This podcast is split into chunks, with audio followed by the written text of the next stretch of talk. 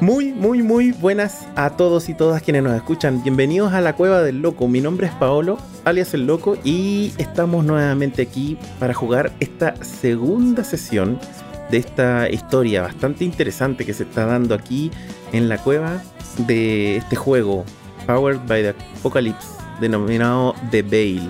Este mundo cyberpunk bastante extraño que hemos ido empezando a descubrir junto con nuestros amigos a quienes voy a saludar y vamos a partir con el mismo orden que tengo aquí en Discord.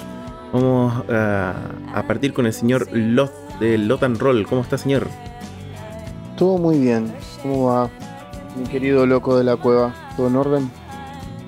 Todo en orden aquí. Eh, muy ansioso, con ganas de partir con, una...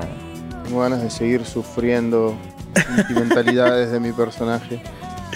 Sí, el personaje sentimental, el empata. Ariel. Seguimos con los saludos. ¿Cómo está un demonio cartesiano, alias Horacio? muy bien, muy bien. Muchas gracias. Este, emocionado de estar en este mundo autocreado. Horacio, me encanta, me encanta el cuadrito que tenés ahí atrás. El, el, el, el Cthulhu, que tenés ahí atrás, me encanta. Ah, ¿Es, ¿Es un libro ¿eh? eso o qué? no, es una pantalla del agua como un cuadro Ah, es la pantalla, mirá. Ah, no, mira, pero es, que, es que usted, a ver, espérenme, para los que nos están escuchando. Bueno, es que increíble, para los que nos están escuchando, el Horacio no, siempre nos llama desde su cueva, su propia cueva, y nos está mostrando en este momento una pantalla al máster con un relieve de Cthulhu espectacular, así, pero. ¿Qué es? Eh, completamente envidiable. Parece en cuero, mirá los ojitos, dorado. Sí, no, Está buenísimo. Está espectacular. Buenísimo. Es, es un ilitidio, pero para darle gusto a la audiencia sí es Cthulhu. Es Cthulhu, sí, en realidad, en realidad es un pulpo cualquiera, ¿no? Pero bueno. Suena más bacán que sea Cthulhu. De acuerdo.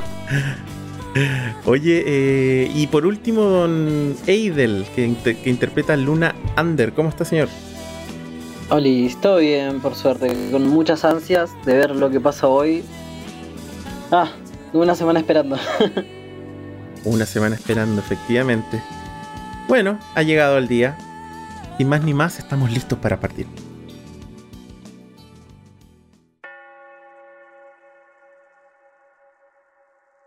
La semana pasada ocurrieron varias, varias cosas. Pero quizá lo más importante o con lo que a mí me gustaría quedarme es con la escena final.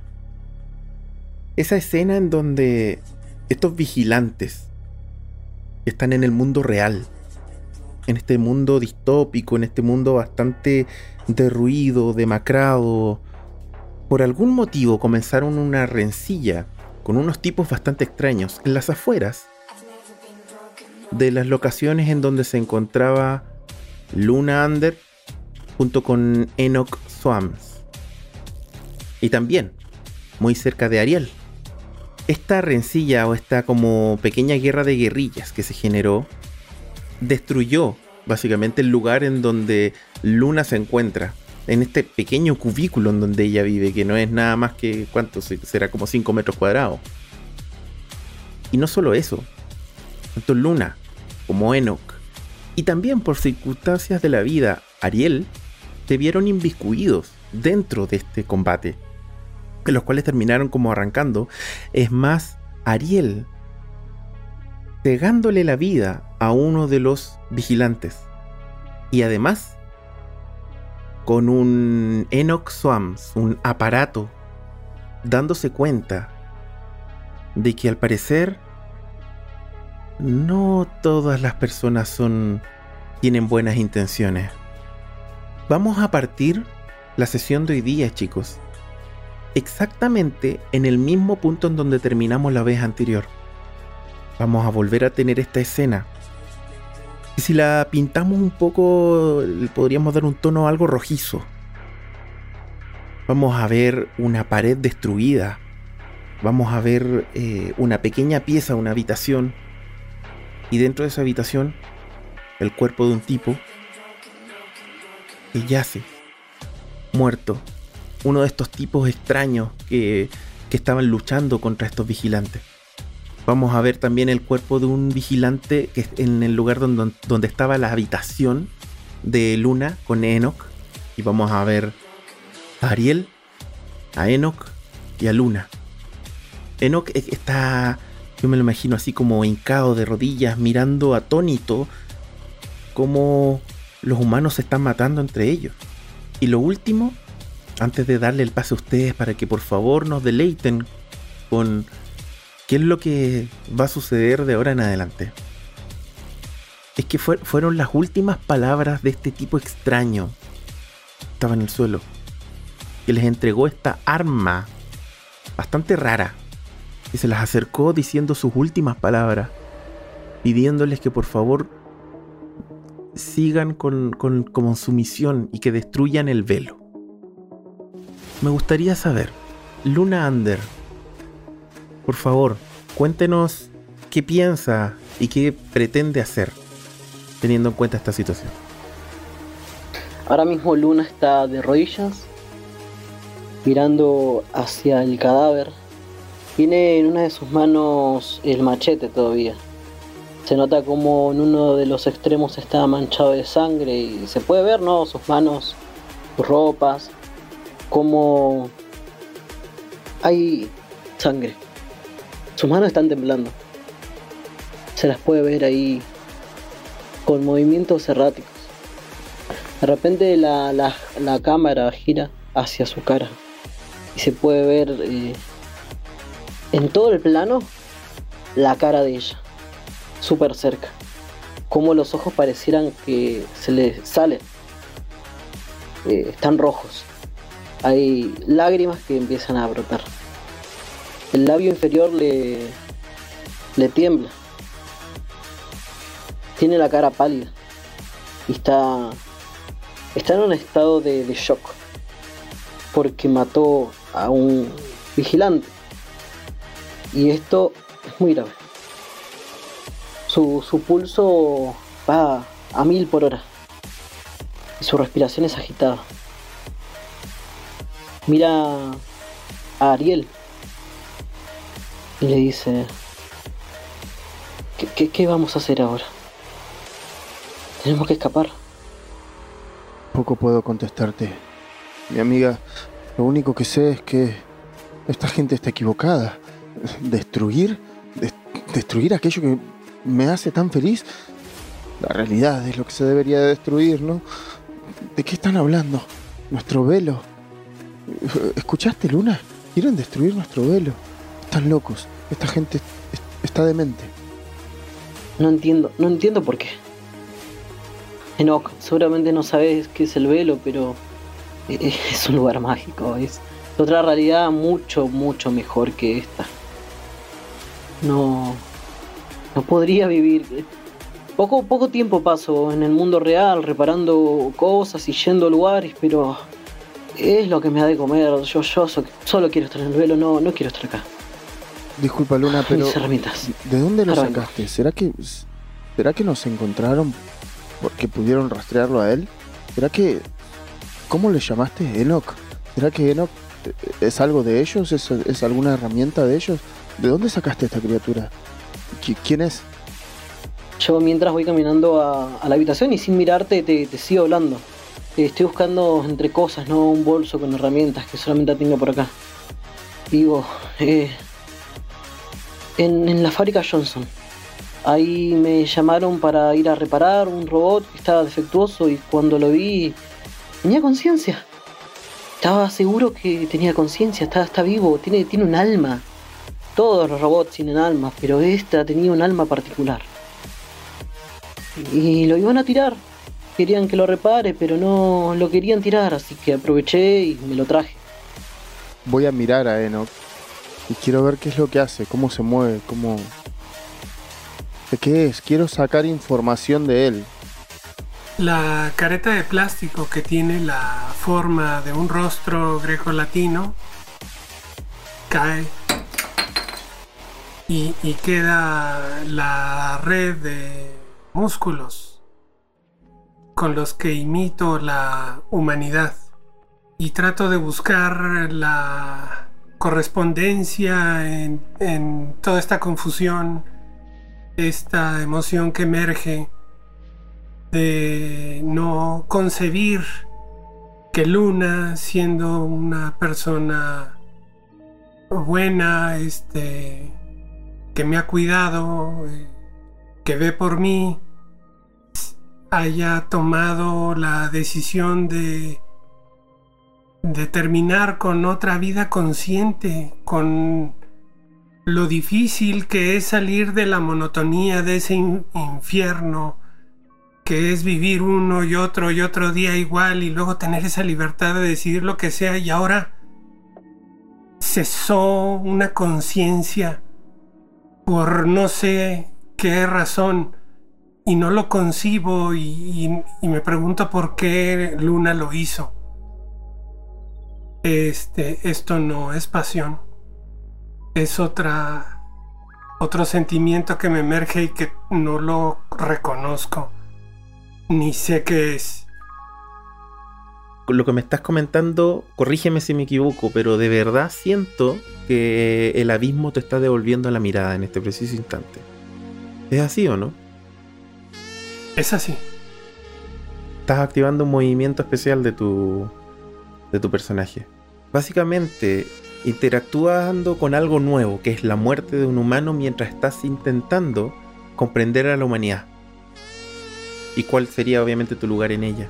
Entonces, te voy a permitir hacer una tirada que es la de este movimiento que se llama El abismo te devuelve la mirada. Tienes pasión, es la única opción que tienes. Así que te voy a marcar un pico más de emoción. Ya es el cuarto, por cierto. Pero tú no tienes más, así que no debe ser problema. Y tienes que hacer tu tirada y te le sumas un más dos. Oh. Uy, doble 6 de nuevo. Wow, 14. Tienes.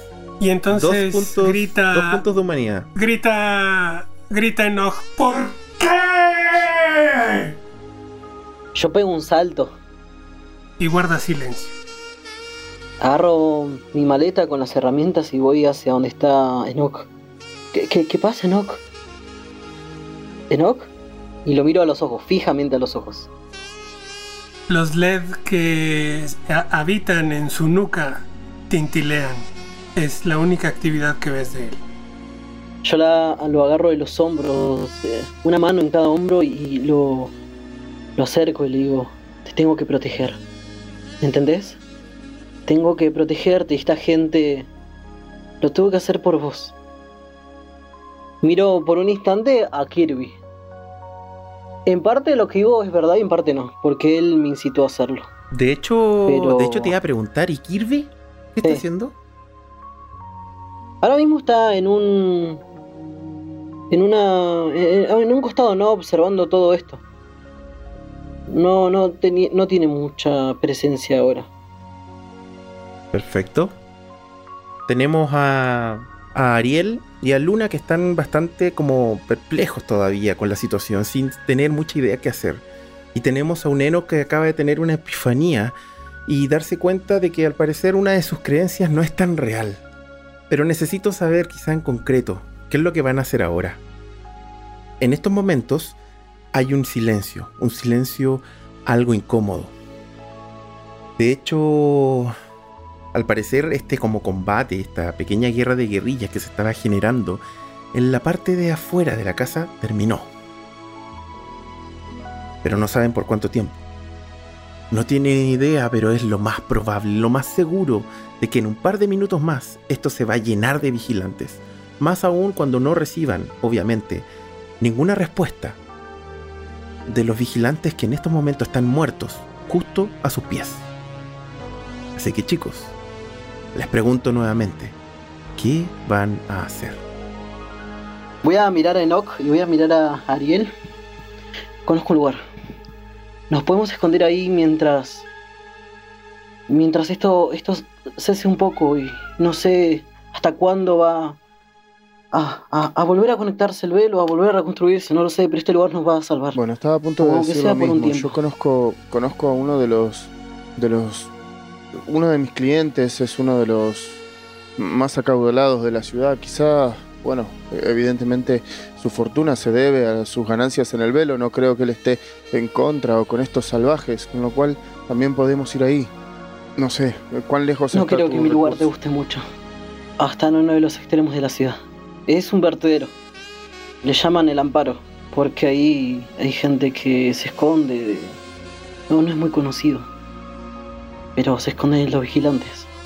Hay de todo. Nos podemos encontrar asesinos, drogadictos, violadores. Gente muy mala, pero... No, no, no necesitamos juntarnos con ellos, simplemente estar ahí. ¿Para qué? No, no entiendo. Y bueno, hay, hay piezas mecánicas para. para. para. para Enoch. Mm. Claro. Em, ¿Me asisten las, las leyes de Asimov? Como tú quieras. Sí, desde luego que sí. Un override de la tercera ley sobrescribe la emoción recién descubierta. Tengo que ver por mi autoconservación.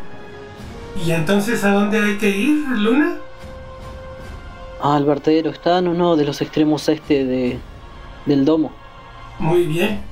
Vamos entonces. Eh, Ariel, ¿dónde querías ir vos? Ustedes dicen que ese es el mejor lugar. Solamente quiero salir de acá por ahora. De momento solo es el único lugar que conozco. No será el mejor. Ok, salgamos. Salgamos de acá. Perfecto. Yo llevo mis herramientas y. que es lo único que tengo, la verdad es como. No hay ningún problema. Me voy a imaginar lo siguiente. Ustedes tres van a comenzar a salir de este lugar rápidamente.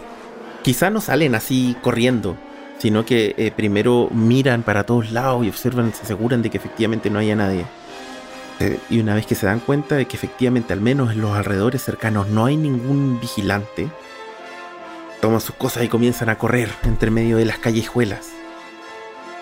Entre medio de estas calles bastante lúgubres, derruidas, de estos edificios antiguos, estas como pseudo guetos, este mundo bastante diferente a lo que es realmente el velo.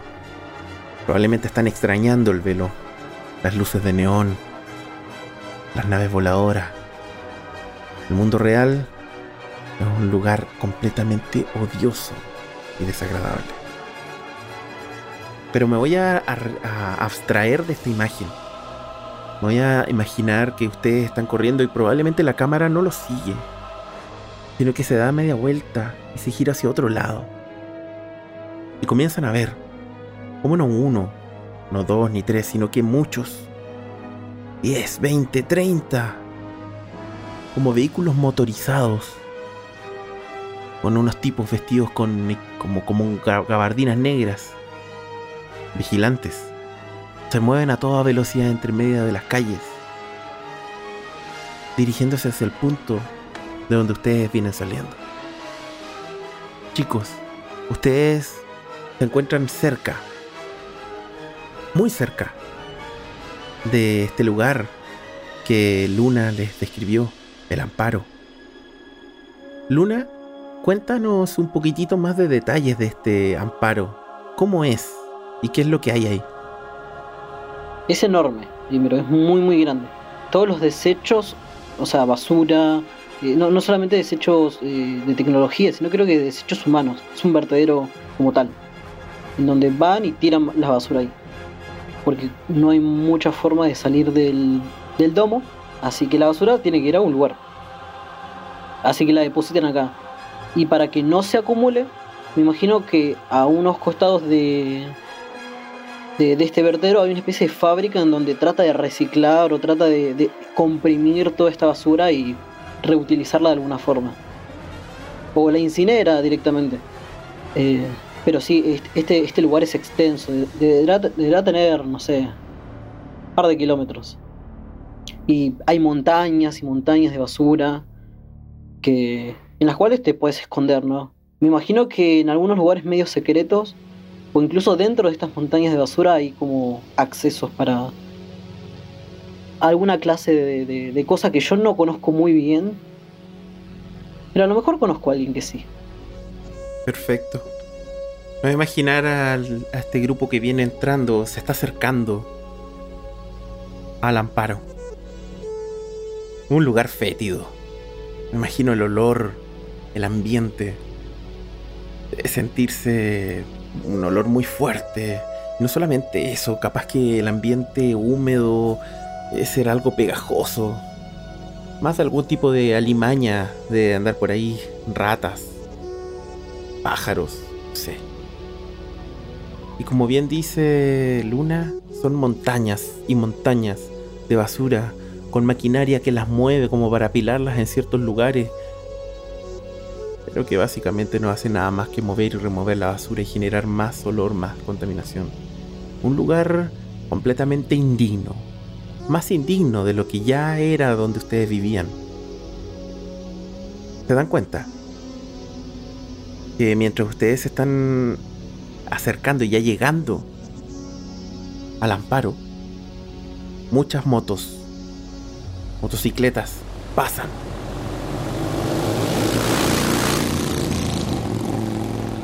Como si estuviesen en una búsqueda implacable los vigilantes. Se mueven de un lado a otro. Pero al parecer no se dan cuenta de ustedes. Al menos no por ahora. Ese no se dan cuenta de nosotros quiere decir que nos vieron o que nos ven y nos ignoran o que no nos están viendo. Probablemente no los vieron. Probablemente. Hoy había hecho una pregunta yo y, esto tenía quizá algún tipo de intención, aunque no sé bien cómo, funcionaría. Yo lo que quería era sacar información de, de Enoch, de aquí mi compañero.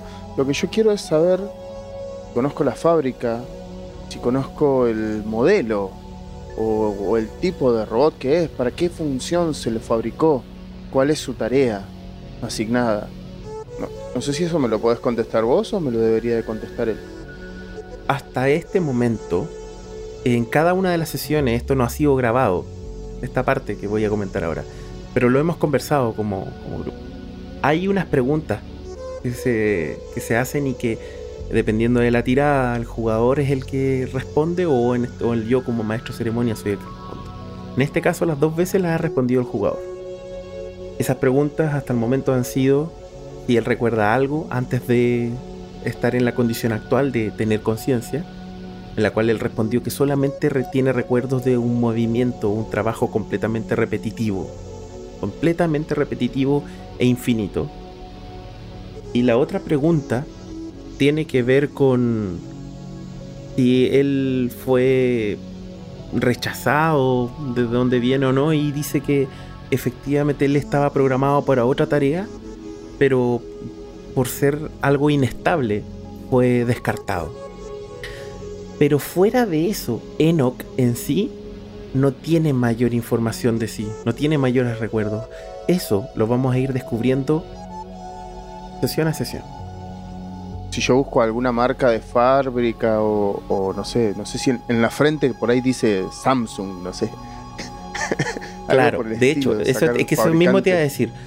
Tú, tú sabes que tú podrías efectivamente entender qué cosa es Enoch, de dónde viene o más información, pero hay un solo lugar donde podrías saber esa información. El velo. Y tengo lugar en el cual en este preciso instante si tuvieses una terminal podrías hacerlo. Ahora tú ves difícil de que haya una terminal aquí donde se encuentren en estos momentos. O no, quién sabe. ¿Quién sabe? Estas cosas están demasiado cerca. Enoch, ¿no, no tienes alguna forma de, conocer? Dentro del velo yo puedo saber cuando hay túneles subterráneos o, o algún tipo de mejor, mejor forma o mejor camino no sé, estoy imaginando que Enoch puede llegar a ser un GPS y le estoy preguntando a él. Y entonces Enoch eh, se agacha y agarra una botella de plástico y dice, PET, 100 kilocalorías, equivale a 12 kilowatts una vez que es incinerado. Agarra una tubería de, de drenaje. PVC.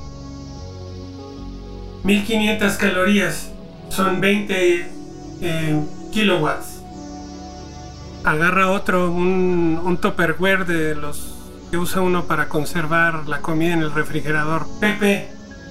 Este, y así empieza, y empieza a clasificar este, los, los plásticos. Y dice, madera, esto es composta. Ah, ok, tenemos, tenemos un clasificador de basura. Tenemos a Wally, señoras y señores. Ok. Pero, pero con enfoque energético. Lo, Claro. lo clasifica por. Sí. Muy bien.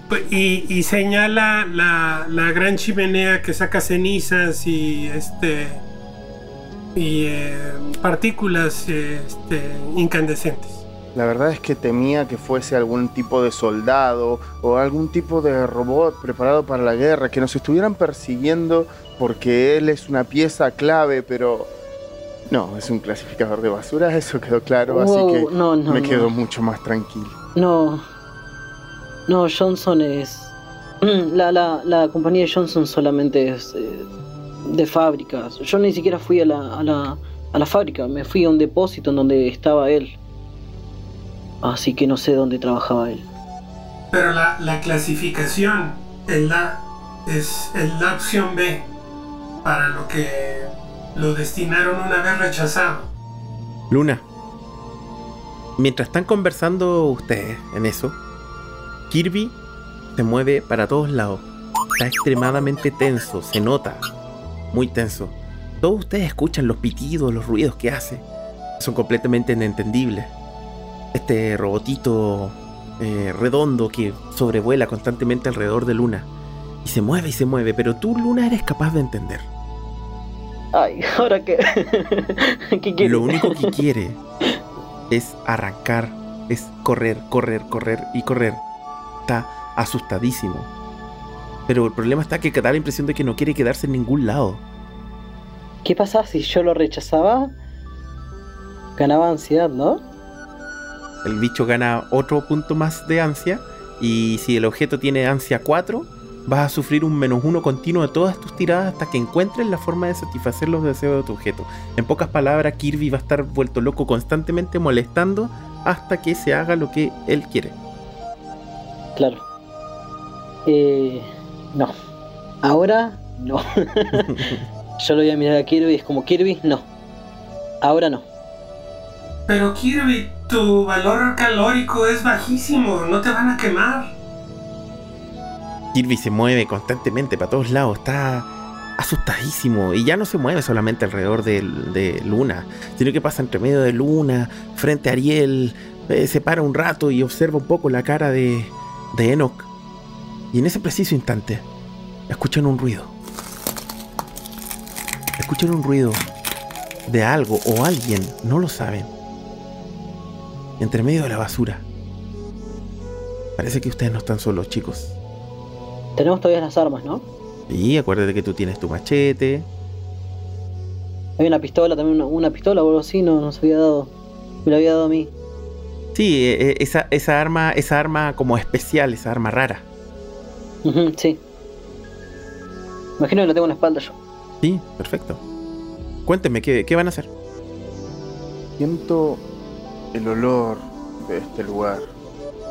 Camino pateando la basura. Me siento fuera de mi elemento casi por completo. Necesito luz. Este mundo está muy gris, muy oscuro, muy opaco. Necesito salir de este lugar, pero también necesito seguir a Luna porque porque soy un cobarde y sé que solo ya hubiera muerto. Mientras camino por la basura y todo esto me da asco, siento que esto se empieza a acercar. Sea lo que sea, lo primero que hago es buscar la aprobación de Luna. Ella es la que conoce este lugar, ella es la que sabe qué es lo que se está acercando. Pero en mi mano está el sable. Yo lo agarro del brazo, yo lo veo dubitativo y digo, eh, ay Dios, no. Lo agarro del brazo, lo miro en Ock, digo, corramos. Corramos. ¿No será uno de tus amigos? No lo sé. Acá nadie es amigo ni enemigo. Perfecto. Comienzan a correr, chicos, entre medio de la basura. Me los imagino a ustedes como no corren de la mejor forma, no pueden correr fácilmente. Esta basura apilada genera obviamente una dificultad. Sus pies de repente se hunden entre medio de toda esta chatarra, entre medio de toda esta podredumbre. Ariel se acuerda de algo. Está herido, le duele, se va a morir. Había olvidado eso. Está herido. Te duele, efectivamente. está Empieza, herido. em- empieza, empieza a, a- a renguear un poco y a decir, ¿para qué nos trajiste aquí? ¿Para qué nos trajiste si no servía para absolutamente nada? Y como una novia molesta, o novio molesto, empieza a quejarse. ¿Para qué me trajiste a este lugar? ¿Para qué si sabes que estoy herido? Necesitamos un lugar más sano, por lo menos más limpio. ¿Para qué vinimos aquí? ¿Cuál era tu objetivo? Yo también estoy herida. Yo también estoy... Es solamente pasar la noche, sí. Solo una noche. Es lo único que te Y pido. mientras están en Después eso, vamos a y partir. mientras están discutiendo, de pronto sale una criatura que ustedes no habían visto nunca. Una cosa rara. Flota, no tiene piernas, parece tener algo así como que el- Ay, es desde la cintura para arriba es como antropomorfa. Pero de la cintura para abajo simplemente termina como en la punta de un diamante. Flota. Se genera algo así como un poco de calor. Algún tipo de radiación que hace que efectivamente esta criatura flote. Y en la parte de arriba claramente es una criatura completamente robótica. Sus ojos son blancos. Su no piel, sino que su coraza es completamente plateada. Mueve los brazos. Pareciera ser como si fuesen unas pinzas inmensas. Y los queda mirando. Y comienza a sonar un pitido. Como si fuese algún tipo de alerta. Y se va a acercar rápidamente. La primer ley de Asimov me implica fungir como muleta y ayudar a Ariel. Perfecto, pero Gracias, señor. tenemos en estos momentos esta criatura inmensa. Y se va a lanzar rápidamente contra el primero de ustedes. No saben, bueno, es lo más probable en realidad. No, no hay que ser muy genio. Que este se está lanzando de manera obviamente hostil. Así que, rápido. Ariel, ¿qué vas a hacer? Sostengo mi muleta fuerte y le digo algo así como, eh, ¿podrías ayudarme de una mejor manera? Y lo empujo hacia adelante, dejando la criatura a merced de esta otra criatura. Muy bien. Te empujan. Claramente, como para ponerte hacia adelante. Es Enoch. primera ley de Asimov. Por acción u omisión no puedo permitir que un ser humano sufra daño. Y es un pepenator. ¿No? ¿Un pepenador? Que un pepenador me pilla. Yo lo que quiero hacer mientras es dar la vuelta a, a- a- a su espalda. Seguro es un pepenator. Y agarro este un fierro entre la chatarra, este una viga oxidada. Ya, perfecto. y la, y, y la hablando como un bat. Aún estás en ese infierno de monotonía, no eres una conciencia. Voy a, a defender a Ariel a toda costa. Ay, no, espera, espera, espera, espera, espera, espera. espera. Sí, dime. Esto va en contra de uno de mis creencias. ¿Cuál? De que lo- todos los robots tienen alma. Sí. ¿Tú crees que todos los robots, los- todos los, los Sí. robots tienen alma? Sí, yo creo que todos los robots tienen alma. De hecho, creo que para mí más importantes son los robots que los humanos. Ya, ok. Por eso no me costó tanto haber matado a un vigilante. Pero matar a un robot. Veo cómo él está tratando. eh, ay, no sé qué hacer. A ver, Te, te No sé salvaré si el cerebro ¿quién inter- positrónico, no, no Mi- te apures. mi, mi, mi, mi. Yo, yo me interpondría. ¿Entre quién? ¿Entre Enoch y la criatura? Sí, sí. Wow. Ya, ok. Llego. No, no, no, no, no. Eno, basta, no. Le digo, tiene alma, igual que vos. Ya, Es perfecto. un ser. Mira, vamos a hacer la cosa.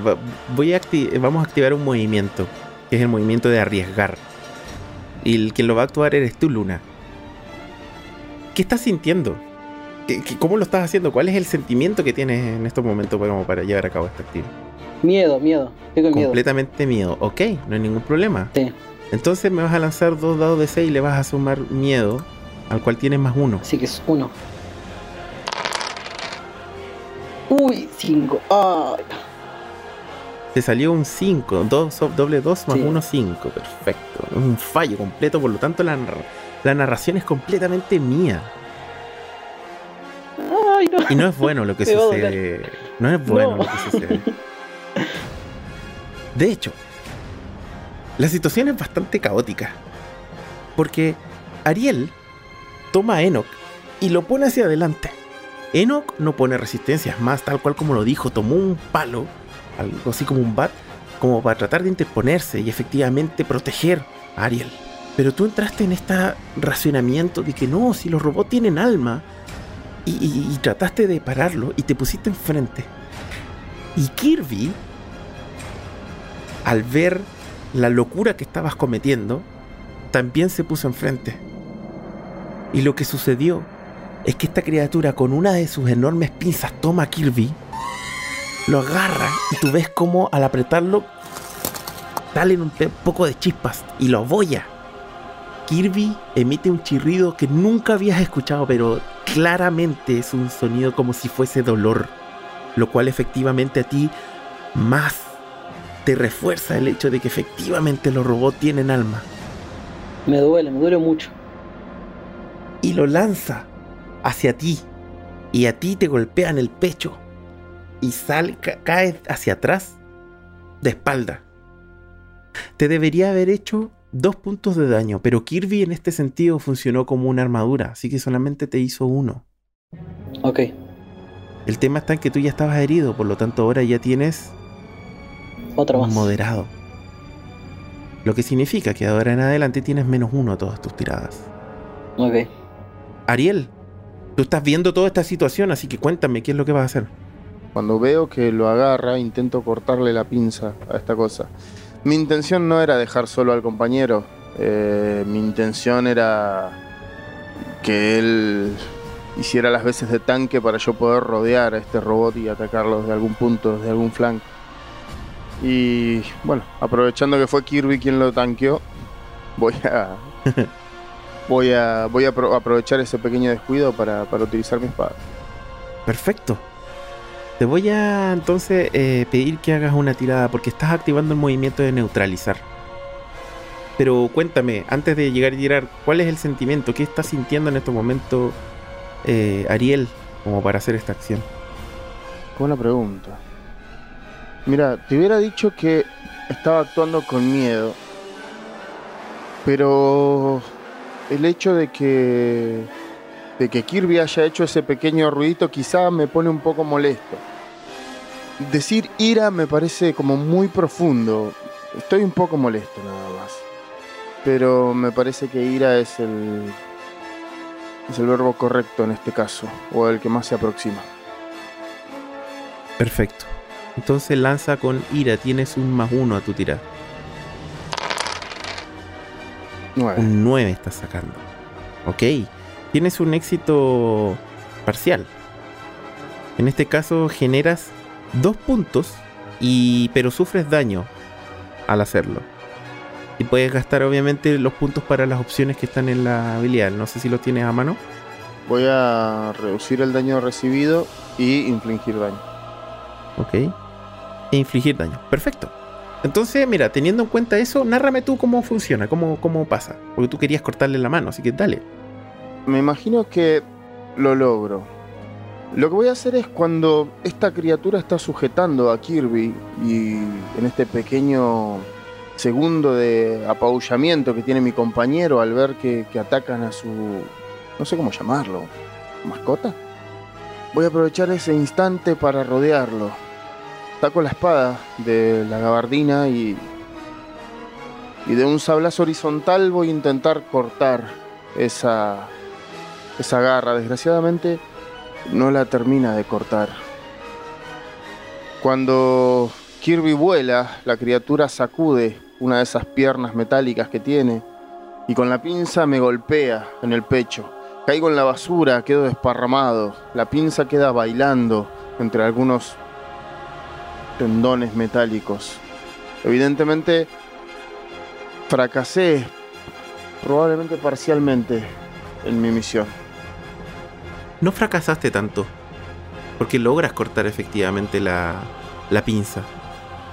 Pero sí, obviamente cayó al suelo un poco Luna. Luna está herida. Kirby también cae al suelo y se sale de la garra que recién cortaste. La criatura, con el muñón, te trata de golpear.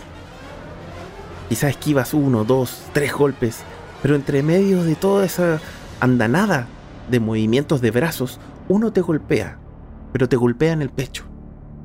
Ese pecho que tu implante cibernético te protege.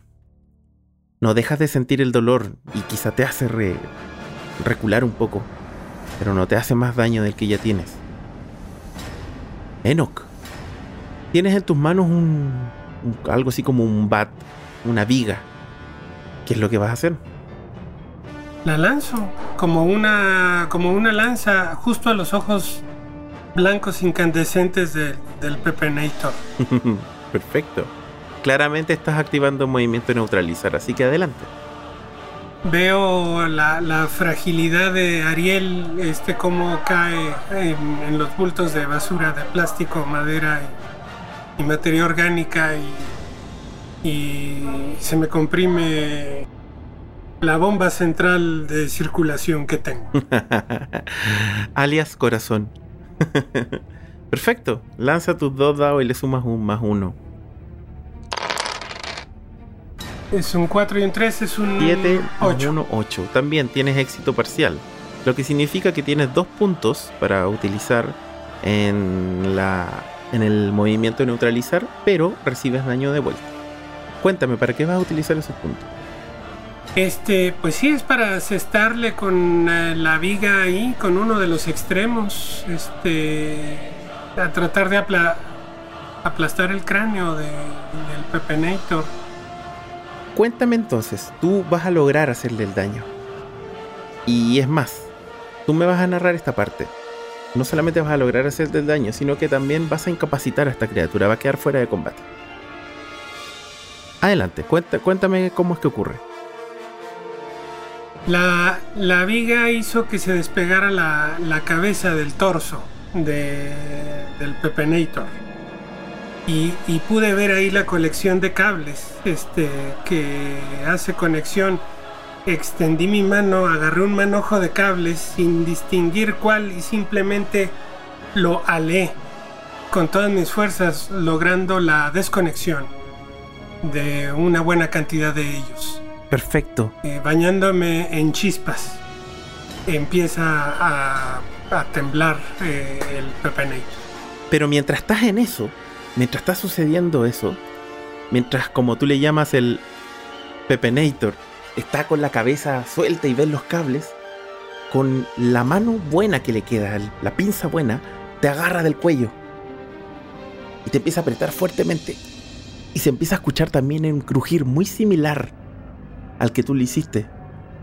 Se empieza a escuchar como el metal, las partes de plástico, las partes cibernéticas comienzan a separarse en tu cuello no sabes si lo que estás sintiendo es algo que nunca habías sentido. Es la cercanía al, al infierno de la monotonía otra vez. A perder la conciencia. Pareciera ser algo así. Y justo en el momento en el que tú creías que estabas a punto de volver al estado natural del cual vienes, las fuerzas de la criatura ceden y cae. En ese momento, yo miro para ahí, extiendo mi brazo y tiro un grito desgarrador. Pero se me, se me quiebra la garganta. Y voy corriendo hacia ahí. Hacia donde está el robot. Y entonces lo miro y, lo miro a Enoch que es como... No. No. Era, era un hermano como vos. Era... Ni un alma. No puede. No. No, Pero sí. dame, dame, dame esos cables. Yo, yo Pero- lo puedo reparar. ¿Me puedes cambiar? ¿Vos Díselo- pudiste cambiar? Lo Él mismo que tú hiciste fue lo que hice. Y además, estaba en peligro Ariel. La tenía que Sí, salvar. pero. Un buen lo trabajo. Anok. Era él o nosotros. Los vigilantes. Los vigilantes son personas. Son personas. No, no lo acepto, no. Ya basta. Ah, Era no. él o nosotros. Las personas no cambian, los robots se pueden reprogramar. Y en ese momento me grito, ¡mierda! Vámonos, vámonos. No quiero, no quiero volver a estar acá. ¿No te has dado cuenta de algo, probablemente Luna? Hay alguien que no está flotando alrededor tuyo, como lo hace siempre. ¿Kirby? Lo miro ahí, tipo, en un, en un costado, tipo, está como medio co- con cortocircuito, tipo, soltando algunas chispas, Ki- y voy corriendo. Kirby Hacia él. está como apenas tratando de mantenerse flotando muy cerca de la misma garra en la cual estuvo, que ahora está cercenada después del golpe que asestó Ariel con su sable. Pero está ahí como medio abollado. Antes era, quizás era un círculo perfecto, ahora no. Parece más un óvalo. Y de hecho, de repente, hay un pequeño par de chispas que salen entre medio de, de su circuito. Enoch, ¿podés, eh, ¿podés sostener ese robot? Vamos a llevárnoslo. Sí, claro que sí. Hay que, hay que reparar a Kirby. No está bien. A donde tú nos digas voy. Yo lo agarro y lo voy a poner en suspensión. Que descanse. Perfecto, ningún problema. Kirby se queda hibernando, como apagado. Sí, sí, sí. Eso te provoca algo. Sí. Te, te sientes vulnerable. eh, eh, básicamente es como el amigo con el que. o la. tu cuidador. Ki- Kirby es como tu guardaespaldas personal, en cierta forma. Sí, no es un musculoso ni nada por el estilo, pero él está ahí. Siempre. Ahora no lo está. sí, sí. ¿Por qué lo digo? Porque en estos momentos estamos separando básicamente a Kirby de ti. O sea, estamos activando, entre comillas, este movimiento especial del vinculado que dice si nos separamos. En estos momentos está activo el hecho de que eres vulnerable. ¿Ok? Sí. Me parece. Perfecto. ¿Y qué van a hacer ahora, chicos? Cuéntenme. ¿En qué parte podíamos pasar la noche? ¿Hay algún lugar aquí que conozcas? Conozco a Isele. Eh, ella está en, cerca de la parte central de acá. Ok, te seguimos. Perfecto. ¿Me puedes contar un poco de Isele, Luna? Sí, es otra, es otra mecánica ¿Ya? que más estudió conmigo, pero era, es medio revolucionaria, ¿no? No le interesa esto del velo. Así que se exilió a esta parte para, para convivir, ¿no? En una especie de utopía, ¿no? Es como vivir en su propio mundo. O sea, es me- medio anarquista, ¿no? O sea, no. Nada, tiene acá como su, su comunidad, ¿no? Es, creo que, es creo que quien maneja un poco acá las cosas. Perfecto. Vamos a activar un nuevo movimiento que se llama vincular. Es un movimiento que tiene que ver con las obligaciones. Recordar que dentro del mundo de The Veil, el honor y las obligaciones son parte fundamental. Entonces vamos a ver cuál es la relación que efectivamente tienes con ella. ¿Dos de seis? Este no tiene ningún tipo de modificador. Siete. El movimiento vincular es uno de los movimientos de obligación.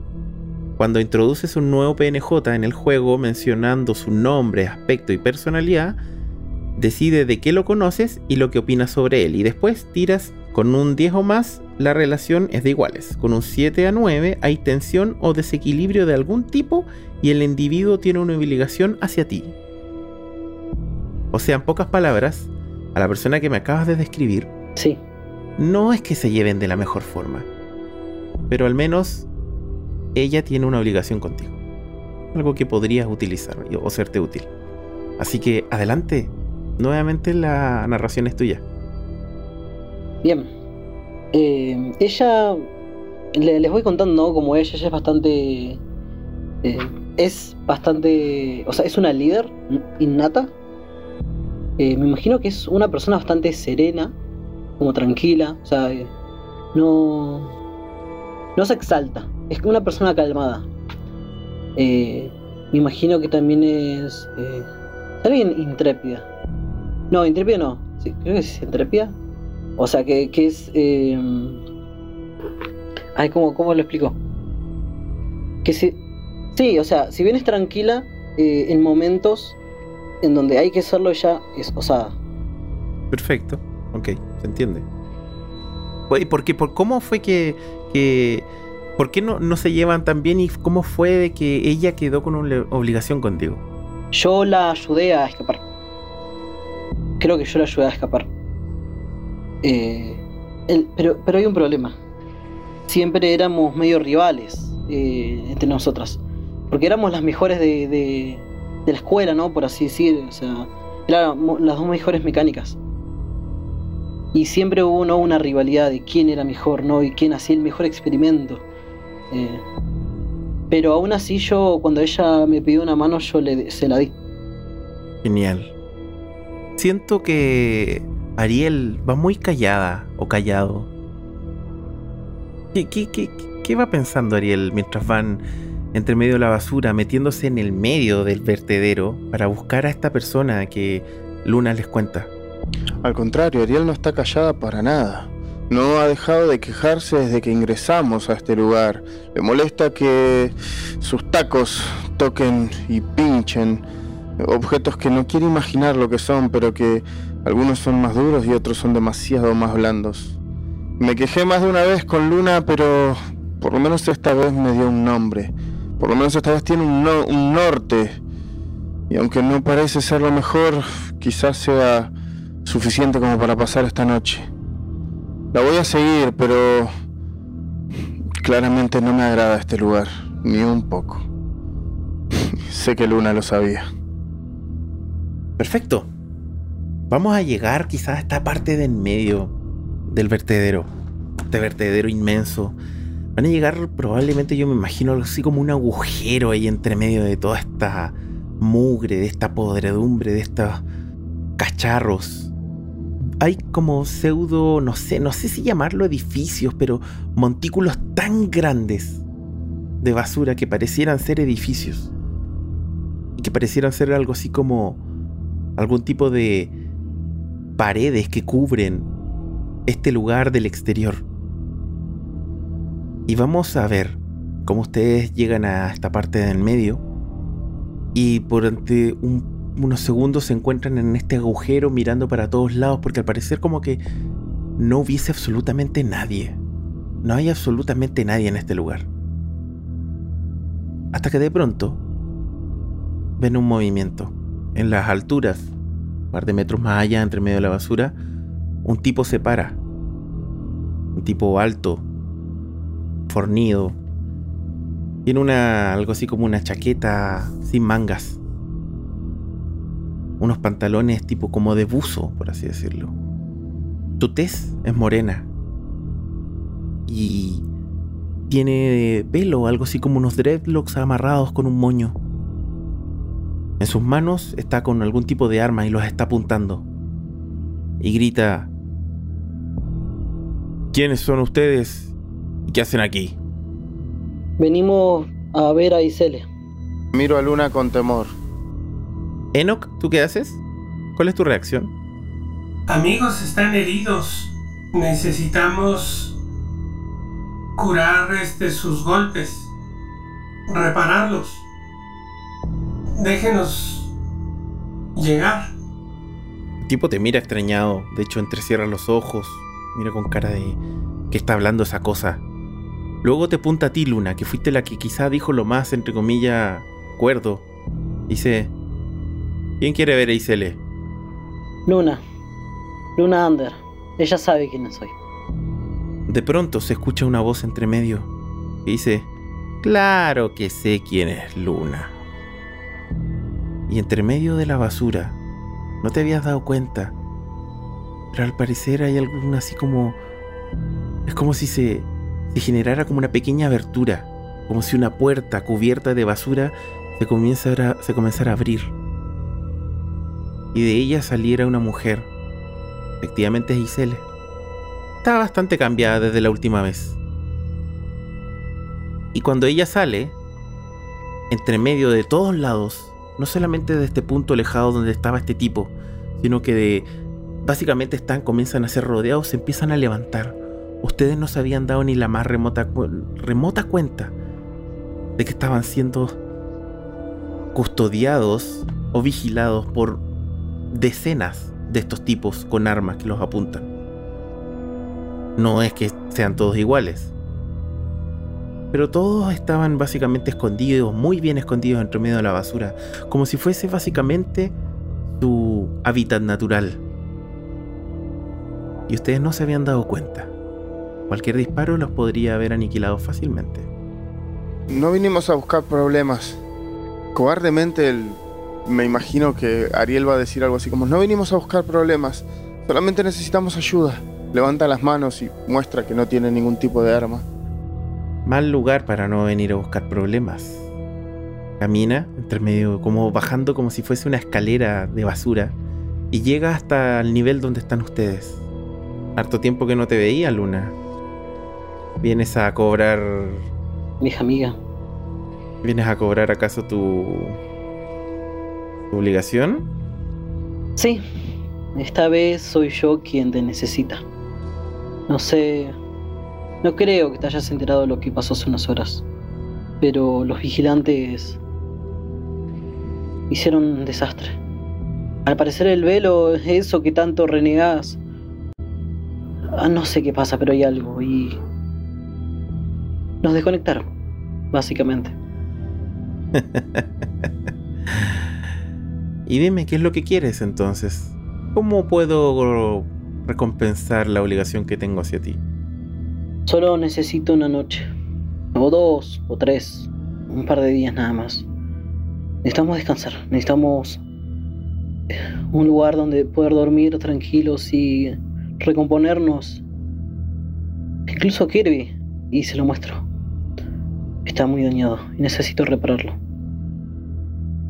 No, no, no venimos a buscar problemas, solamente necesitamos unos días y luego no, no sabrán nunca más de nuestra existencia. Pues espero.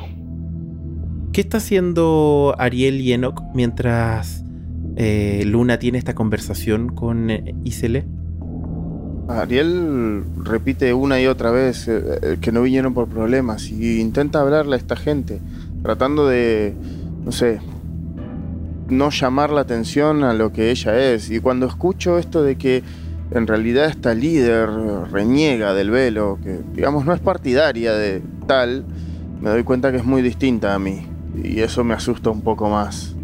Quizá en ese momento fue cuando decidí guardar un poquito más de silencio. Quizá sería lo más inteligente en este momento. Hay tanto plástico de alta densidad que pudieran encender una ciudad entera si lo incineran en la torre. ¿Por qué guardan tanta energía? Y, y es muy bello este lugar. Yo sabía que no era basura accidentalmente acumulada, sino una estructura. Y aparte es estética. Obedece a los polígonos Voronoi por eso no se cae. Y sigue asombrado viendo este nuevo escenario. Y se le te queda mirando, Luna te dice... Entonces, queda claro entre nosotras. Y eh, solamente por darte alojamiento durante un par de días a ti y a tu grupo de amigos, nuestra obligación queda saldada. ¿Es así? Así es. Sí, sí, sí. Así es. Levanta la mano. Inmediatamente todos estos tipos que están alrededor bajan las armas. Síganme. Y ella se da media vuelta. Pero en el momento en que se da media vuelta, un tipo que estaba con ella Te queda mirando, Luna. Con una cara como de asustado. Y le habla rápidamente al oído a Isele. Isele, que ya te estaba dando la espalda, se frena. Cuando queda escuchando, cuando se le acerca al oído le dice algo, se frena y se da media vuelta y te mira. Y luego no solamente te mira a ti, sino que mira el arma que andas trayendo. Yo la trato de esconder. Como. pues Me pongo una. O sea, no- es imposible, pues soy re chiquita y el arma es como- siento que es bastante grande, ¿no? Pero trato de esconderlo. Claro, haces un intento bastante inútil de tratar de esconder el arma. Y se le te mira y te dice, ¿de dónde sacaste eso? Y todos vuelven a levantar las armas y apuntar de manera amenazante. Se la saqué a un vigilante. Mentira, como que cargan las armas y, como, y se escucha el típico... Yo levanto las manos. Te lo juro, te lo juro. Vigi- Pu- Puedo contártelo, pero en privado. No, se lo, no lo voy a contar acá enfrente de todos. Atacaron la ciudad. Atacaron la ciudad. Son vigilantes que dicen que tiraron el velo. Vienen a destruirlo. Nos desconectaron a todos de golpe. Yo empiezo a contar todo. Mierda. A los gritos. Yo digo mierda, yo digo mierda. Yo digo mierda. En ese momento, tipo, bajo las manos y me, me, me la, pongo en la cara, no, y diciendo no, no, es como, ay Dios, no, la cagó. Nos atacaron a todos. Nos atacaron a todos. Tiraron nuestros edificios. Está lleno de soldados el centro. Pudimos, pudimos abatir a uno o dos de ellos, pero son muchos. Lo único que pudimos hacer es agarrar esto para... No sé, al menos tener una prueba de que los bajamos y para defendernos, claro está. Ariel, sos un imbécil. Con la cabeza mueve, le da una orden a los demás y unos tipos bajan entre medio de la basura rápidamente con, con estas armas, los apuntan, muévanse. Y esta vez ya no están entrando de manera hospitalaria a estas instalaciones, ya no están entrando ahí por esta entrada, valga la redundancia, esconde la basura, como si fuesen invitados, ya no ahora parecieran ser algo así como prisioneros. Les quitan las armas, les quitan los sables. Les quitan esa arma, te quitan obviamente esa arma. A Kirby no, no te lo quitan. Te lo iban a hacer, pero obviamente Isel le dice no, no, no se lo saquen. ¿Me quitan el bolso de herramientas? Te quitan todo excepto Kirby. Lo mismo pasa para todos. Y los empiezan a empujar.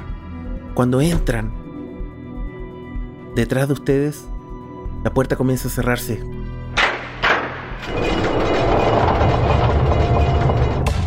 Y en ese preciso instante se encienden las luces de un oscuro pasillo y profundo en el cual los empiezan a guiar a ustedes, como en una fila india. Adelante y atrás de ustedes van estos tipos con armas. Y al principio va Isele, que camina. Y llegan de pronto a un tipo de elevador, como un ascensor antiguo, de esos ah, que tienen como cadenas, que tienen solamente para subir y bajar hacia un solo piso. Más que elevador es como montacargas. Lo suben a eso, aprietan el botón y el montacarga comienza a bajar. No saben cuánto tiempo bajan. Pareciera ser una eternidad. Probablemente fue mucho menos. Probablemente estamos hablando de un par de minutos, segundos. Pero para ustedes fue una eternidad. Porque no están seguros si efectivamente van a volver a ver la luz del día después de esto. Esa arma que tienen, o que tenían, de alguna forma u otra era importante para estos tipos. El montacarga frena. Las puertas se abren. Los empujan apuntándolos con las armas. Y ustedes comienzan a avanzar. Hasta que los meten a todos dentro de un- una pequeña como celda de paredes de tierra. Como si la tierra hubiese sido cavada aquí de manera bastante artificial. Una tierra húmeda. Casi negra. Un par de raíces salen entre medio de las paredes del techo. Hay bastante humedad, bastante calor. Y la puerta por la que ustedes entraron es una puerta completamente metálica. Con una pequeña rendija en la que solamente podrían ver, poner los ojos para ver qué es lo que hay afuera y bueno, quien está afuera ver qué es lo que hay adentro. No tiene picaporte ni nada por el estilo. Y a ustedes tres, junto con Kirby, los meten adentro. Están solos, chicos. Y no tienen idea de qué es lo que se viene. Ahora les pregunto, partiendo por el mismo orden de Discord, ¿qué es lo que hacen? Lo que voy a hacer yo es tratar de interrogar mientras nos llevan, no sé si todo funciona, por qué es que nos están arrestando y cuál es la importancia de esa arma. Eso es lo que me interesa. Para mí es solamente un arma de fuego hasta el momento. Y evidentemente la conseguí para protegerme y nada más que eso. Voy a hacer la pregunta. Primero, tímidamente, a uno de estos hombres que nos escolta. ¿Por qué tanto alboroto por esa arma? ¿Por... ¿Podrían por lo menos explicarme? La verdad es que la verdad es que da la impresión de que no, no quieren responder absolutamente nada. Estos tipos parecen, parecieran ser como máquinas. Su rostro es como inamovible, una seriedad que no se quita con nada. No responden, o al menos no tienen la intención, la intención de responder. Mm. Quizás si lo intentas un poco más podría sacar algo en ellos y eres capaz de sentir el flujo, por si acaso. Sí, me imagino que sí. Me imagino que puedo verlo. Intento entender cuál es la emoción que está está llevándonos, o sea, ¿por qué es por enojo? ¿Es ira lo que los lleva? ¿Por eso nos arrestan? No lo entiendo. Me pregunto si puedo verlo. De hecho, si eres capaz de verlo. Y de hecho, eres capaz de sentirlo. Eres capaz de sentir probablemente que hay algo de pasión en ellos. A ellos no los mueve la ira, tampoco la calma, ni la tristeza, no la alegría, ni tampoco el miedo. Nada más que la pasión. Eres capaz de ver los colores que ese sentimiento genera alrededor de las personas. Eres capaz de verlo en todos ellos. Entiendo que debe ser algún tipo de fanatismo esa pasión. Voy a acercarme siempre y cuando me lo permitan. Al que esté más cerca mío y voy a tratar de simplemente posar mi mano discretamente sobre su brazo.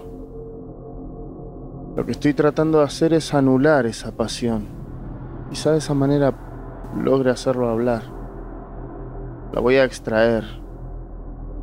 Y como necesito algún tipo de objeto para descargar esa emoción, porque de hecho esa es mi capacidad, lo único que se me ocurre en este momento es mi armadura, es mi implante de mi pecho.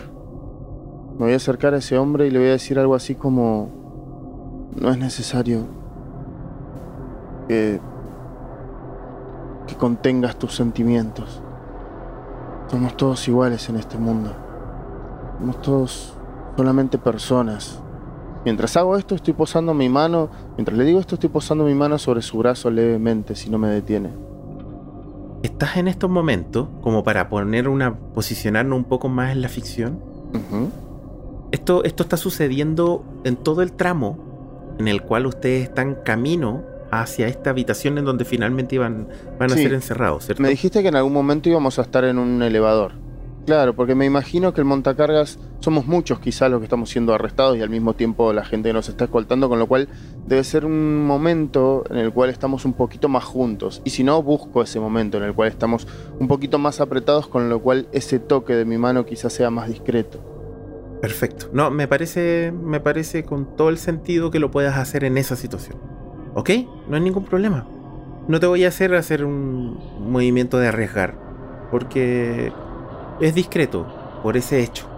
Voy a intentar extraer este sentimiento y mi intención es eh, decirle algo que de alguna manera le genere cierta confianza. Claramente estoy apuntando al movimiento de influenciar, no sé si es lo que calza, pero estoy tratando de que él eh, deje de sentir esa pasión, la estoy extrayendo de él en este momento sin que se dé cuenta, discretamente, para intentar que por lo menos me dé una pista de qué es lo que está sucediendo. No estoy pidiendo mucho, estoy pidiendo saber por qué nos arrestan. ¿A qué es esa arma? ¿Qué significa para ellos? Eso es lo que quiero saber. Hazme una tirada de influir, efectivamente estás activando ese movimiento. Pero me gustaría saber qué es lo que estás sintiendo tú al hacer eso. Estoy cagado de miedo. En, este, en este momento creo que no. Leo, leo, y releo el resto y no.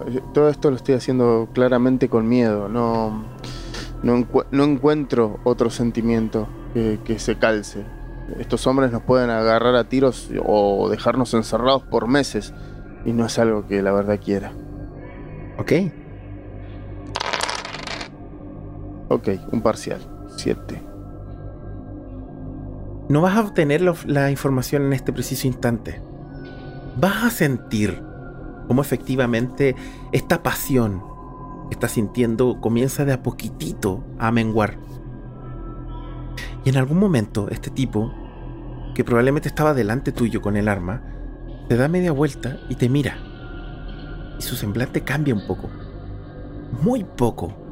Es tan, tan, tan, tan disimulado que tú, quien eres capaz de ver el flujo alrededor de las personas, fuiste la única o el único capaz de ver ese cambio.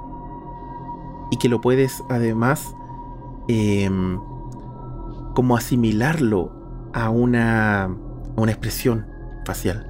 Y tú ves como él se, se calma y cómo cierra los ojos y te hace una seña, una pequeña seña, así como es como que quiere levantar la mano, pero, pero como que hace así como, así como esa típica seña universal de tranquila, no te preocupes, aquí no va a pasar nada. Así como, pero, pero no, no lo dice. Solamente levanta la mano un poco, te hace así como. Probablemente la información que vayas a obtener de él no va a ser ahora, porque en este momento él no puede, no puede ponerse a hablar contigo ahí en medio. No, seguro. Pero tú sabes es muy probable que cuando estén solos, en algún momento, él se va a acercar y algo va a querer decirte. Uf. Mi sonrisa va a ser igual de discreta que fue mi, caricia y, y simplemente voy a mirar hacia abajo y me voy a quedar quieto o quieta.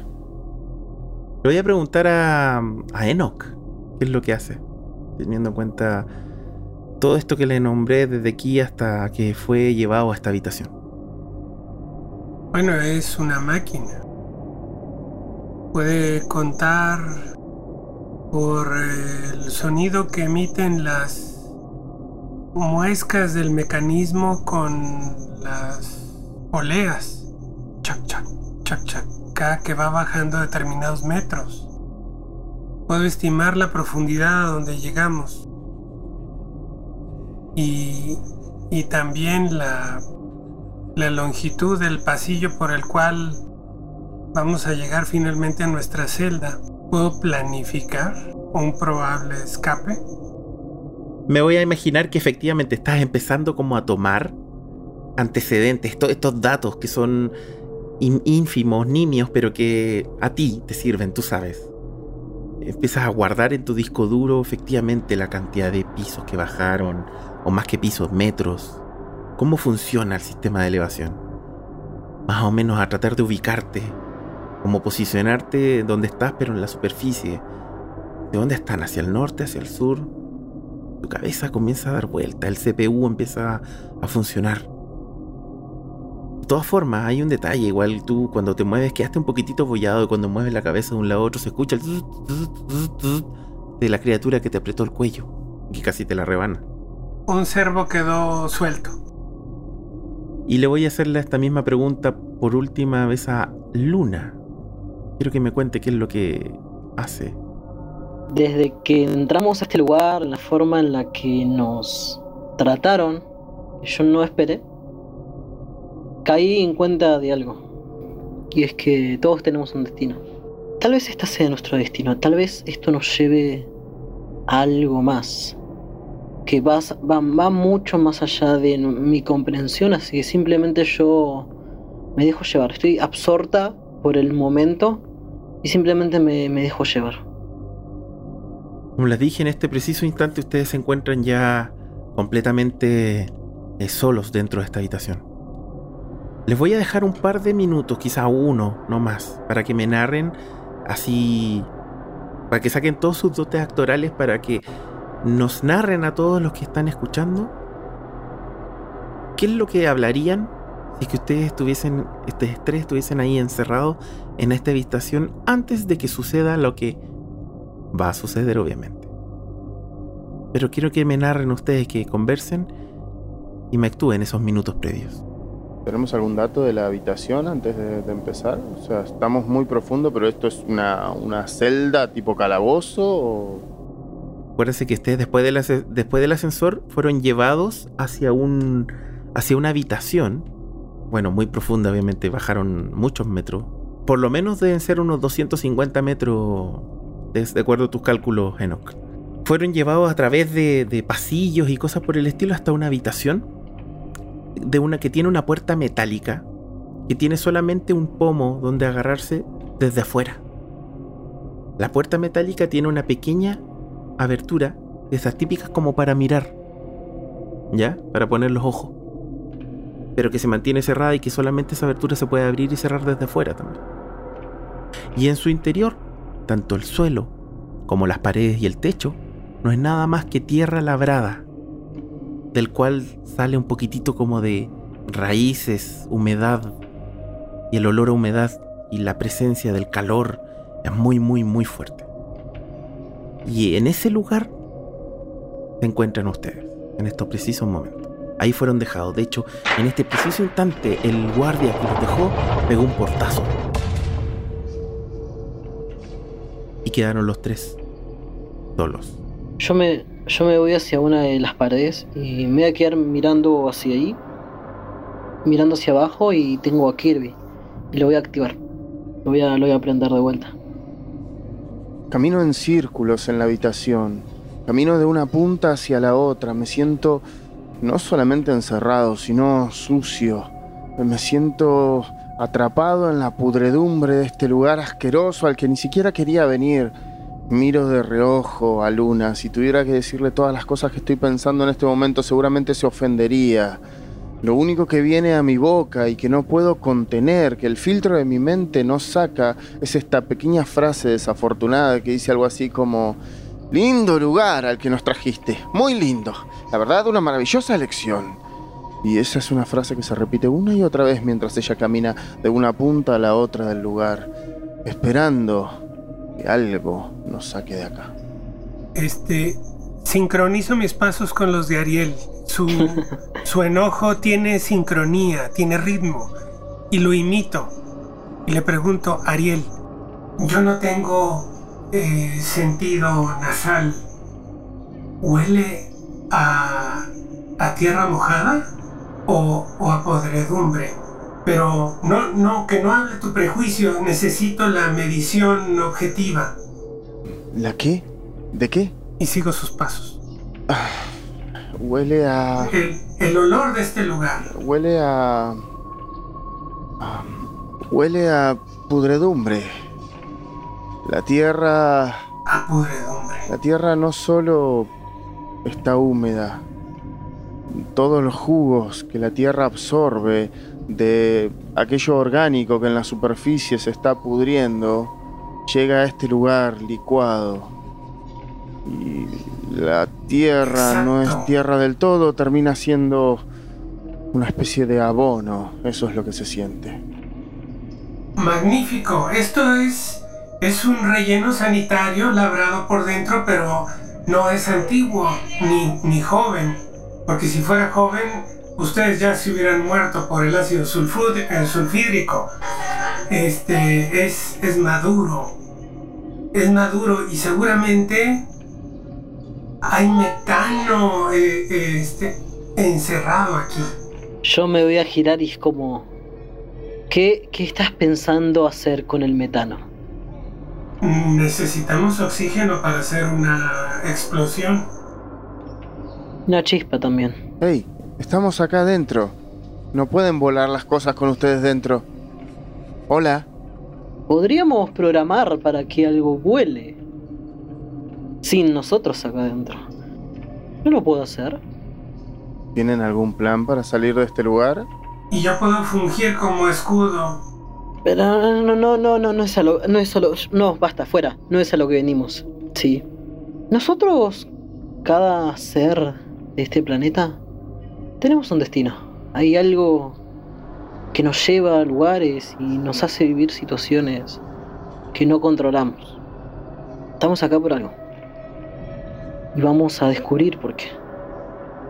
Solo tengan paciencia. Y en ese preciso instante se escucha como la puerta se abre y entra un tipo, uno de los guardias. Se acerca hacia donde estás tú, Ariel. ¿Sabes qué guardia es? Entiendo que sí. Me da miedo. No estoy totalmente seguro de que haya tenido algún tipo de función mi voluntad en el anterior encuentro. El tipo te mira, te dice, sígueme. Miro hacia un lado, miro hacia el otro. Temo lo que pueda llegar a pasar. Yo siento con la cabeza. Está herido. Vamos, muévete. Escucho eso, él está herido y lo sigo. Vamos todos, ¿entiendo? No, solo tú. Y la puerta se cierra. Y quedan solos. Enoch y Luna, junto con Kirby, que al ser encendido tal cual como le dijiste, Luna, te dispara y comienza a moverse para todos lados. Está completamente desesperado. Lo único que quiere es salir de este lugar. Es más, te lo dice, te dice, eh, es como si el encenderse y con toda la emoción y el miedo que tiene, toda la, la, la mezcla entre ira, miedo y pasión que tiene por, por estar en un lugar en el cual no estaba cuando lo apagaste. Por el hecho de que lo apagaste, por el hecho de que porque no le hiciste caso, está en esta situación. Está abollado, herido. Ahora están encerrados. Y se mueve para allá, para acá, para allá, para acá, para allá. Como una. Parece una pelota de tenis rebotando por todas las paredes. Una pelota de squash. Yo le digo, Kirby. Le digo, Kirby. ¿Quieres escapar, verdad? Y parece decir, te lo dije, te lo dije, te lo dije, te lo dije, que había que escapar, había que escapar. Y se mueve para todos lados, para todos lados. No lo está diciendo así, sino que es como lo que tú sientes que te está diciendo entre medio de todos los pitidos, los chillidos que hace. Digo, vamos a escapar, pero necesito que te calmes. Vamos a escapar. Hay que escapar ahora, hay que escapar ahora. Y va, y choca contra la puerta, choca nuevamente, choca nuevamente contra la puerta. Salto como para cachar un balón de básquetbol que va en el aire. y lo agarras, claramente. Sí. Tienes abolladuras. Vas a dejar de funcionar y volver a la monotonía infinita si sigues con esa obsesión. Deja que Luna te cure. Y se lo entrego a Luna. Vamos a quedar en esa escena. Y vamos a ver cómo este tipo se lleva a Ariel hacia otro lugar, hacia otra habitación. En esta habitación están solos. Es una habitación similar a la que estaban anteriormente. ¿Te encuentras bien? Yo estoy bien. Ah. Ariel, por cierto. Mi nombre es Jack. ¿Por qué creo que te conozco? ¿Te he visto en algún lado? No, no me has visto. Tu corazón. Tu corazón está hundido en una pasión que no logras entender o que te encerraba en un fanatismo. Lo que intenté hacer es simplemente sacarte un poco de ese peso. Lo sientes, ¿verdad? Puedes sentir que ya no le debes nada a nadie, que ya no hay un fanatismo pesándote sobre los hombros, que simplemente eres tú, un hombre, al igual que todos los demás, un igual. ¿Puedes sentir eso? El tipo como que agacha la cabeza y mira un poco hacia el suelo y dice, ¿cómo es posible? No conocía a nadie que me conociera así. Y comienza a acercarse lentamente hacia ti. No en una posición de ataque. No te confundas. Es mi trabajo nada más. Somos iguales. Todos somos personas. Todos somos igual de frágiles en este mundo y el hecho de que lo estén atacando, lo único que hace es dejarnos más frágiles y si no nos reunimos, si no nos juntamos, no tenemos ningún tipo de destino. ¿Te gusta vivir debajo de la basura? ¿Te gusta vivir oculto de un mundo que debería de ser un mejor lugar? ¿Por qué no actuar para cambiarlo? ¿Qué, qué es, qué es esa arma? ¿Qué significa y por qué nos encerraron? Si lo único que hicimos nosotros fue defendernos. ¿Quieres ayuda? ¿Quieres información? ¿Y qué me vas a dar a cambio? Libertad. ¿Y ya te la he dado o no? Yo soy libre. Yo soy libre de muchas formas, Ariel. Mírame, que no ves nada extraño. Quizá hay algo que te llama la atención. Es la primera persona que ves que no tiene ningún tipo de implante cibernético encima. Ninguno. O al menos no a simple vista. Yo ya soy libre, Ariel. Nuevamente te pregunto, ¿quieres ayuda? ¿Quieres información? Te la puedo brindar. Pero ¿qué me vas a dar a cambio? A mí se me ocurren muchas cosas. Te escucho entonces. Se acerca, camina lentamente y te empieza a acariciar la mejilla. ¿De verdad? ¿De verdad es esto lo que quieres? Es lo único que me falta para ser libre. Bien. Ok. Quítate la ropa entonces. Yo no tengo mucho que quitarme. Todas esas armaduras, todos esos armatostes que tiene. Quítatelos, por favor. Simplifícame el trabajo. No, no entiendes. Se acerca y te va a dar un beso en la boca. Obviamente si tú quieres no hacerlo, no, no lo haces. Puedes parar. Pero eso va a ser. ¿Vas a hacer algo? No, en absoluto nada. Recibo el beso con total frialdad. Él te da el beso. Y te dice... Solo necesitaba eso. ¿Qué necesitas? Hay un mundo allá afuera, un mundo en el que si tuvieses la suficiente hombría, podrías tener lo que quisieras. Y te conformas con el simple beso frío de esta persona que no es nada más que un esclavo. ¿Por qué no conocer a una mujer de verdad afuera? ¿Por qué no conocer a una pareja de verdad en el exterior? ¿Por qué no formar una familia? ¿Por qué no tener hijos? ¿Por qué no mejorar en este mundo? ¿Con qué te estás conformando? Prostitución, del otro lado del velo hay un montón. ¿Para qué quieres eso? No, no quiero prostitución. No, quieres una Quiero vida. exactamente lo que me acabas de decir. Quiero una vida. Exactamente. Y con Isele estamos luchando para ello. ¿Quieres saber lo que trajeron? Claro que sí. No, no es un arma.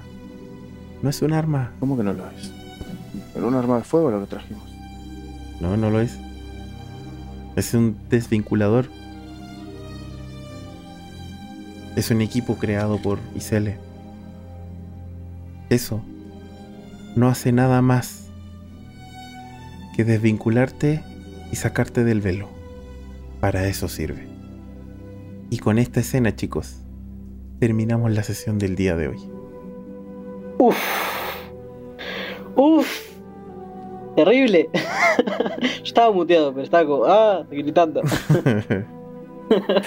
¿Te- ¿Cómo te sentiste, Loti, con la última escena? Bien, bien, tranquilo. ¿Te, te- te- te sentiste pasado a llevar algo así o no? Nah, para nada. ¿No? No, no, para nada. Ya, qué bueno. Para nada, para Y nada. yo no, ahí- tranquilo. Por favor, obviamente te Es iba a más, pedir que si... tuve, tuve la maldad, tuve la maldad ¿Ah? de, tuve la maldad de intentar hacerte incómodo vos, a vos. Y dije, mm, no, no, Ah, no, no, no. porque te podría haber, No, no, yo... te podría haber hecho que- transpirar la gota gorda, ¿eh? No, tranquilo, no pasa nada. Chan. No pasa nada. De hecho, yo igual tengo, obviamente, como estamos en un podcast, hay cosas que no se pueden decir teniendo Claro. en cuenta de que cualquier persona nos puede escuchar. Todo esto. Pero, mm, pero no, fuera de ello no voy a pasar nada más. Pero me gustaría conocer sus impresiones, chicos, cómo la pasaron. Eh, Muy bien. ¿Todo bien hoy día? No sé, Luna, Luna, vos no vas a elegir nunca más nada, ¿eh? Ni, ni cuando vayamos al cine, la película que vamos a ver, Solo- ni, solo- Cuando, ni cuando vayamos de vacaciones, a qué playa vamos a visitar. No te voy a dejar elegir más De nada. acuerdo, de acuerdo. Estamos escapando y nos metiste en la boca del lobo. Esto pasa. ¿Qué va? Solo quiero decir una cosa. Eh, perdón, pero eh, generalmente en las partidas la cago mucho. Eh, es algo innato en mí. Como me gusta meterme. Es que, es que a mí como jugador me gusta meterme, meterme en problemas. Me gusta Es- que haya más drama y más problemas y más y más y más. Oye, pero El Eh, estilo so- de solucionarme la explorar. vida es como, no, para eso no juego. Claro. Como yo quiero jugar problemas y drama y meterme así, tipo en el barro. eso, eso, eso debiste haberlo dicho quizá en la primera sesión. Ay, perdón. Hubieras avisado No, es, es un credo, eso es un credo. Si avisas después no vale. No, pero- Eh, estuvo es el credo es el credo de Guillermo del Toro, ¿no? Guillermo del Toro, claro. El éxito, el éxito es cagarla en tus propios Claro. términos. Exactamente. Sí, sí. La vida sin problemas es matar el tiempo a lo bobo. Patricio Rey y sus redonditos Claro. de ricota. Claro. Sí. La vieja técnica del si la cago me avisan. Bien, No, no, ahora de ahora en más, si la cago me avisa. claro, exactamente. Si la cago me avisan. Ya, no, qué bueno, chicos. Igual yo la pasé súper bien, estuvo entretenido hoy día. Están metiendo cada vez más problemas. Ustedes solitos, eso es lo más entretenido, por cierto. Sí, sí, sí, sí. Saltamos de la De a poco sartén al vamos a ir. No, pero- entendiendo un poquitito. Claro. Pero el, el, el velo es una promesa, ¿no? En la historia que eventualmente vamos a explorar. O sea que no nos Puede iban a, no nos Puede iban a no. Bueno, matar. es que Nos iban a disparar con, con- con esto para desvincularnos, pero no nos iban a matar. Nosotros les cortamos la cabeza. No lo saben. No lo saben. Solamente Entre quedaron... morir y dejar de. Entre morir y dejar de, de tener acceso al velo, como que es más o menos lo mismo. Yo igual. creo que para Ariel sí. Más para, Yo- más para Yo Ariel. creo que para Ariel sí. Sí. Para Ariel probablemente. Para Ariel, claro, es como, es como matarla, claro. Ahí va a estar, va a estar bueno, va a estar entretenido ahí que es lo que se viene con el tema del velo. Eh, chicos, sus palabras al cierre, eh, siguiendo mismo orden de Discord. Don Loti, micrófono es suyo, que se despida. Eh, bueno, eh, muchísimas gracias. Si hay elecciones, no voten por Luna. Eh, Luna al poder. y nada, no. La, la- la- la pa- la pasé muy bien, chicos. Y muchísimas gracias por, por jugar conmigo, como siempre digo. Y nada, nos vemos el lunes que viene. Sí, nos vemos el lunes que viene. Don, don Demonio Cartesiano, este, me encantó la forma en que descubrió una nueva emoción este, el robot y la interacción con, con Lunar y Ariel sigue siendo riquísima y este, me encanta esta forma de jugar. Muchas gracias. y Luna, Sí, a mí, la verdad, el, el equipo que se está formando me está gustando un montón. Creo que es de los mejores equipos que tengo tipo en una partida de rol. El feeling que hay entre los jugadores y entre personajes, la verdad que me está gustando un montón. Nada, eh, a seguir eh, construyendo. No nos quieras Sí, seducir, ya nos eso metiste en la boca Yo del lobo. que. Ahora nos quieres seducir. sí, no, no quieras arreglarla, yo sí, ya la yo cagaste. los meto en problemas, ustedes lo solucionan. Claro, ya la cagaste ya, no te hagáis el lindo ahora. Ahora nos quieras El seducir. arregla No, no, viene atrás. Claro, y ahora por seducción. No, muy buena, wea, fácil, así es fácil. No, chicos, yo igual la pasé súper bien hoy día, estuvo muy entretenido, cada vez más intrincado el tema. Eh, bacán cómo se van metiendo, me gusta, me gusta esa filosofía. Así que muchas gracias Luna por meternos en problemas, porque eso le da más Yay. más, más entretenido el tema. Así que todo bien, muchas gracias. Muchas gracias a todos quienes nos escucharon. Mi nombre es Paolo, alias El Loco. Y este fue un capítulo más de The Veil. Un abrazo a todos.